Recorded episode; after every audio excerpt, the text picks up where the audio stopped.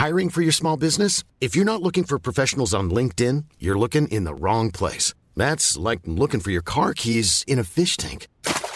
LinkedIn helps you hire professionals you can't find anywhere else, even those who aren't actively searching for a new job but might be open to the perfect role. In a given month, over 70% of LinkedIn users don't even visit other leading job sites. So start looking in the right place. With LinkedIn, you can hire professionals like a professional. Post your free job on linkedin.com slash people today. Letras Libres presenta Cine Aparte con Fernanda Solórzano. Bienvenidos a Cine Aparte, gracias por darle play a esta nueva entrega. Sin duda, una de las grandes controversias surgidas en este año de cine que concluye fue que el premio máximo del Festival de Cannes, la Palma de Oro, fuera otorgado a la película Titán de la directora francesa Julia Ducournau. No se veía venir a juzgar por las notas de cobertura publicadas a lo largo del festival, pero más allá de eso, Titán es el tipo de películas que a algunos les pueden parecer grotescas, a otros una tomadura de pelo, a otros simplemente absurdas.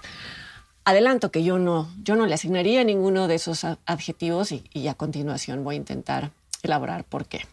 Titán es la historia de una mujer llamada Alexia, interpretada por Agathe Roussel, que es en su debut como actriz, lo cual es notable en sí mismo por todo lo que exige su, su personaje.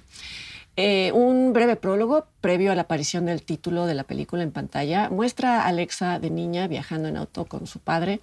Eh, la niña distrae al padre, esto provoca un accidente terrible, un accidente automovilístico, en el que Alexia queda muy mal herida, lo que hace necesario que los médicos le implanten una placa de titanio bajo la piel, en el cráneo, por encima de la nariz.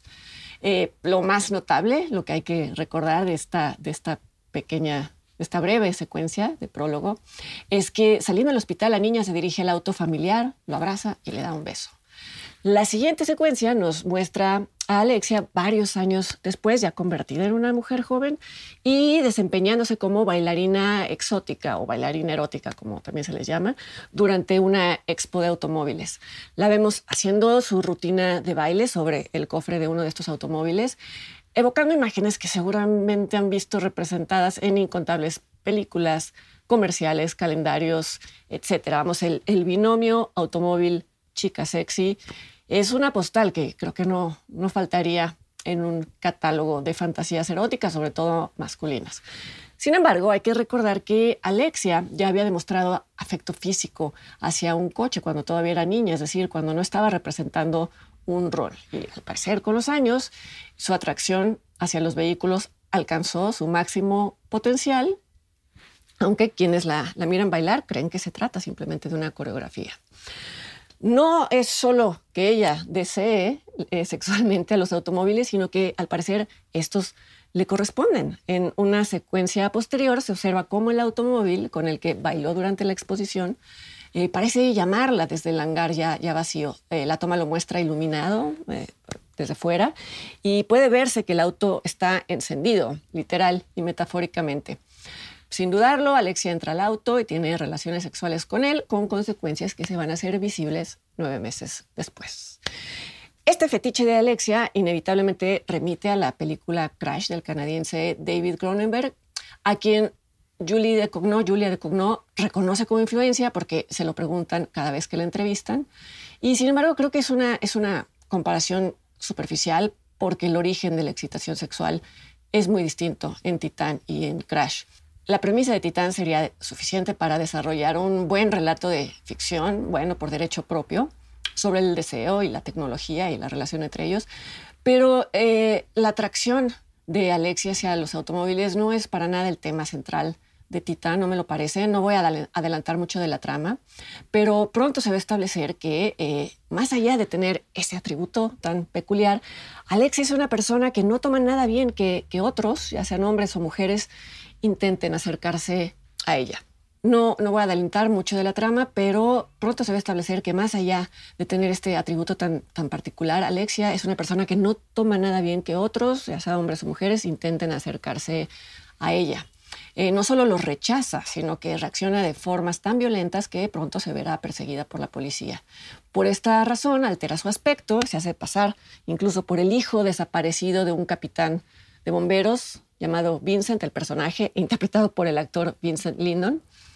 Y vamos, si este personaje no estuviera cegado por el, por el dolor de la pérdida de su hijo, en cinco minutos se daría cuenta de que Alexa no es él y sin embargo cada quien ve lo que quiere ver, él ve lo que quiere ver y comienza a llamarla Adrian y le integra al equipo de bomberos. Este es otro de los temas que se tocan en, en Titán. Lo que uno proyecta en otra persona con base en sus propios deseos y expectativas y todo lo que puede pasar cuando esa persona reclama su, su autonomía. Reacciones violentas, como se ilustra en los primeros encuentros de Alexia con otras personas, o bien la aceptación gradual del otro, del que había proyectado eh, esas, eh, esa imagen que quería ver. Y eso se sugiere en el desenlace de la película, que no voy a adelantar, pero que involucra a el jefe de bomberos, Vincent. Quien esté enterado de, de las conversaciones culturales recientes sabrá que una de las más encendidas y de las más activas gira alrededor de la identidad en particular la identidad de género. La conversación se ha centrado en las acciones dirigidas a hacer visible el llamado género no binario. Estas acciones incluyen el uso de pronombres neutros para dirigirse a las personas que así lo pidan. Pongo el tema aquí sobre la mesa no para posicionarme al respecto, porque no, no es el punto, sino para decir que he escuchado y leído decenas de exposiciones que intentan explicar la identidad no binaria o la fluidez de género, que no es lo mismo, pero que participa de la identidad no binaria. Y creo que ninguna de estas exposiciones llega al corazón del asunto de forma tan directa como lo hace la historia de Alexia, aunque no haya sido ese el propósito manifiesto de, eh, de aunque sí lo ha dado a entender más o menos.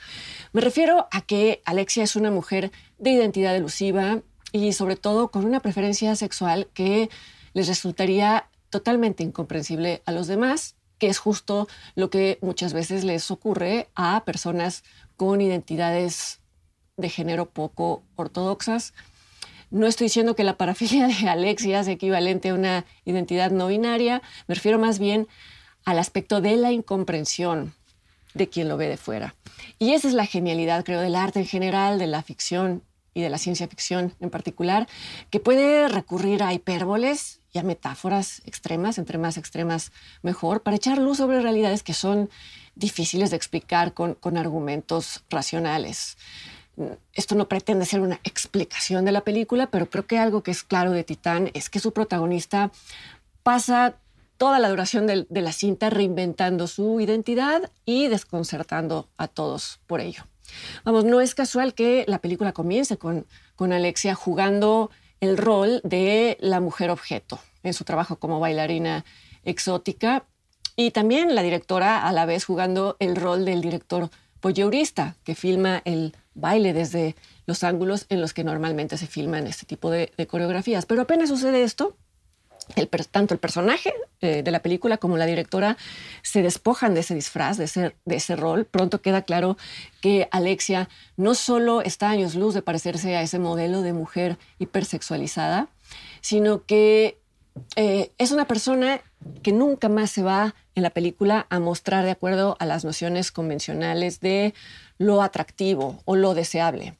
Eh, no la muestra como una mujer o una persona andrógina, pero atractiva, como sucede a veces, no sé, en algunas editoriales de moda, porque hacer eso implicaría seguir jugando el juego de la mujer como agente de seducción. Creo que en Titán hay una ruptura total con la, con la estética convencional, con los valores y con las funciones que se le asignan.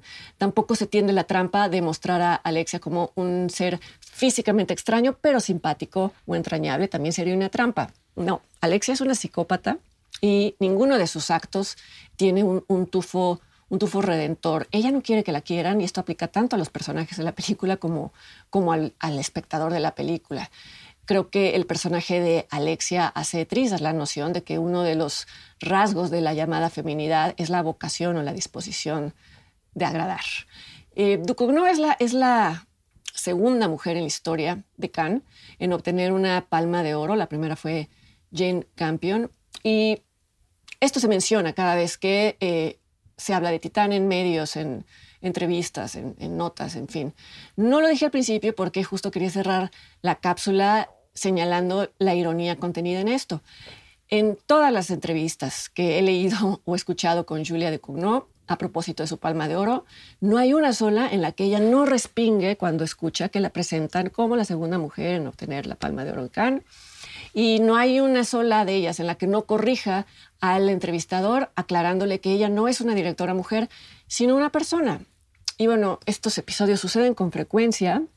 Medios, festivales y foros públicos temen desafiar un momento cultural que vuelve imperativo hacer estas, estas distinciones para eh, según ellos, eh, reivindicar a una minoría y acaban complaciendo a todos, excepto a la persona a la que quieren honrar. En el caso de Julia de Cognot, esto también deja ver una cierta ceguera y sordera justamente ante lo que está planteando eh, Titán. Eh, es la historia de una mujer que se despoja de todas las capas que le identifican como mujer.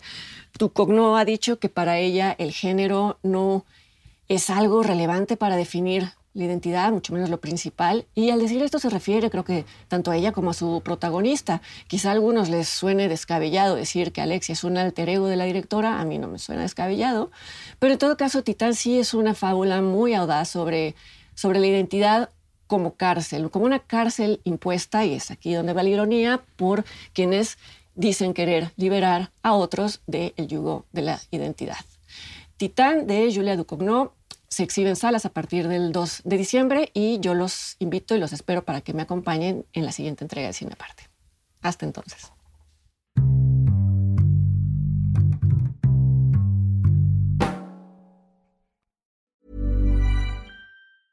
Even when we're on a budget, we still deserve nice things. Quince is a place to scoop up stunning high-end goods for 50 to 80% less than similar brands.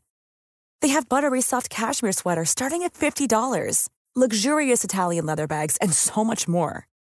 Plus, Quince only works with factories that use safe, ethical, and responsible manufacturing. Get the high-end goods you'll love without the high price tag with Quince. Go to quince.com/style for free shipping and 365-day returns.